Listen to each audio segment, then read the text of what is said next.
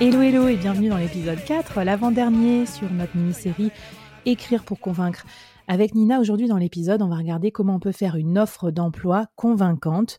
Ça marche aussi pour vos annonces. Hein. Je ne sais pas si vous vendez un canapé sur le bon coin, peut-être que ça peut marcher. non, je déconne. Mais bon, en tout cas, voilà. les annonces, euh, en fait, souvent, elles sont mal copyrightées et euh, bah, puisqu'on veut faire vendre, euh, on peut travailler ça aussi. Alors, qu'est-ce que tu conseillerais à des dirigeants, entrepreneurs, managers qui veulent recruter un stagiaire, un alternant, des personnes dans leurs équipes? Qu'est-ce qu'il faut qu'ils fassent pour mieux copyrighter leurs offres d'emploi? Je rebondis juste sur le bon coin. Imaginons que tu veuilles donner un canapé gratuitement parce que tu peux pas le déménager, etc. Enfin, tu vois, tu es en train de changer d'appart, le canapé c'est la galère, ça te ferait louer un camion, etc. Ok? Bah, En fait, si, tu mets sur le bon, coin canapé gratuit à venir chercher, bah, c'est hyper suspect, en fait. Tu as des gens qui vont dire, mais en fait, le canapé est dégueulasse, il est pas bien, il se trouve, en fait, c'est un guet-apens. Euh, voilà. En fait, les gens, ils sont plein d'objections. Et donc là, ce que tu peux dire, c'est de dire, OK, et ben, en fait, j'ai un canapé, mais je peux pas déménager parce que telle, telle, telle et telle raison, je viens euh, le mettre ici gratuitement. Le but, c'est juste moi, pour moi, de m'en débarrasser. Et donc là, tu te mets dans la tête de ton prospect mmh. euh, en lui disant, en t'imaginant les objections qu'il peut avoir, pourquoi est-ce qu'il ne viendrait pas euh, chercher, c'est quoi le problème? Et là, tu le rassures sur ses objections. Ne t'inquiète pas, le canapé est en bon état. D'ailleurs, les, les, photos sont conformes. ne t'inquiète pas, euh, sur euh, sur euh, sur la manière t'inquiète il y a un escalier tu pourras facilement le passer il faut juste que tu avec un ou deux mmh. amis etc et donc là tu vois c'est juste pour la parenthèse même quand c'est gratuit il faut convaincre la personne même pour donner de l'argent à quelqu'un il faut convaincre et donc on en revient sur la transition sur les offres d'emploi en fait une offre d'emploi c'est très important de convaincre la personne parce qu'elle doit changer 70% de sa vie. Euh, mmh. travail, en fait, on y passe plus de temps qu'avec sa famille. Et donc, beaucoup de gens voient les offres d'emploi comme euh, une situation qui est plutôt en faveur du recruteur ou en faveur de la personne euh, qui, qui passe l'annonce, alors qu'en fait, le candidat aussi, il recrute il a le choix. Et surtout, mm. plus, les, plus vous recrutez un profil qui est pénurique, notamment des développeurs, mais même des personnes qui sont euh, sur des postes de directeurs commerciaux ou, mm. ou même euh, pas forcément haut dans la hiérarchie. Moi, je travaillais dans le recrutement, mais des techniciens en chimie, bah, c'était hyper compliqué parce qu'en fait, il n'y en avait pas tant que ça. Mm. en fait, voilà, tu peux avoir des profils. Ouais, puis même si tu veux le meilleur, quoi, à la limite, en fait, tu vois, euh, parce que le rapport de force, en fait, ça t'aide pas à avoir les meilleurs profils. Exactement, c'est ça. Et en fait, quand tu passes, quand tu passes une, annonce, bah, en fait, il faut que tu arrives aussi à convaincre la personne pour avoir les meilleurs, les candidats.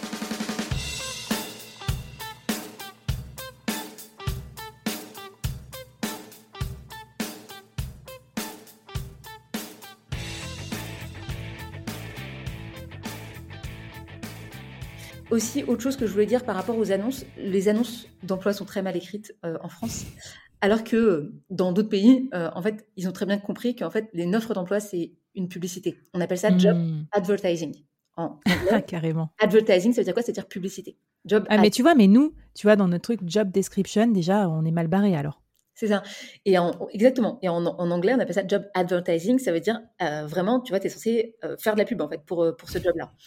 Euh, parce que en fait euh, là-bas le marché aussi de l'emploi est plus concurrentiel. Mmh. tu vois, tu peux changer de job en une semaine. c'est aussi différent, voilà. Mais, mais donc ils voient plus l'intérêt de, de, de, faire du marketing et de la vente.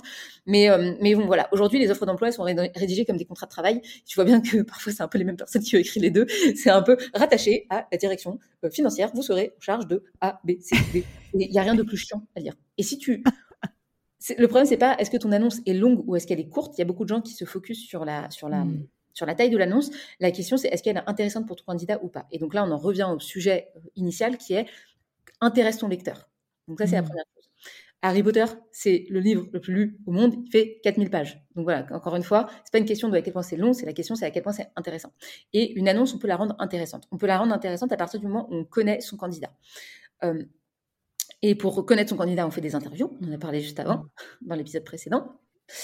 Euh, et pour écrire une bonne annonce, première chose, c'est parler de la personne, du candidat. Qu'est-ce qu'il va y trouver? Pourquoi c'est intéressant? Tu as raison de dire qu'en fait, souvent, on fait l'inverse. On dit d'abord, on recherche ça, ça, ça, ça, ça, ça, ça. Et de temps en temps, on dit, euh, vous y trouverez euh, ça, ça, ça. Mais c'est assez rare, quoi. Ok, trop bien. Euh, qu'est-ce qu'on peut faire pour s'y mettre, pour se mettre un peu le pied à l'étrier, Nina, sur ces offres d'emploi, là? Moi, ce que je dirais, c'est essayer de se mettre à la place des candidats et donc faire le triple bénéfice. Mmh les trois grands bénéfices à travailler pour ce poste-là. Et si toi, tu ne le sais pas en tant que dirigeant, en tant que responsable d'équipe, va voir ton équipe et va, va lui dire, va interviewer euh, Marie qui est dans ton équipe et tu lui dis, OK, pourquoi tu kiffes travailler chez nous? Ça fait 10 ans que tu es là. C'est quoi les trois trucs les plus incroyables voilà, que qu'il y a dans ce job-là. Probablement que tu as d'autres offres, probablement que voilà. Mais, mais qu'est-ce qui fait que tu es heureuse ici? Bah, J'allais dire, même si tu crois que tu sais, vaut mieux aller faire l'interview quand même, parce que je pense qu'en fait, les gens, ils disent pas la même chose que ce que, ce que tu crois. Et tu n'es pas la mesure universelle du monde, vraiment. Euh, les gens, en fait, on est, on est...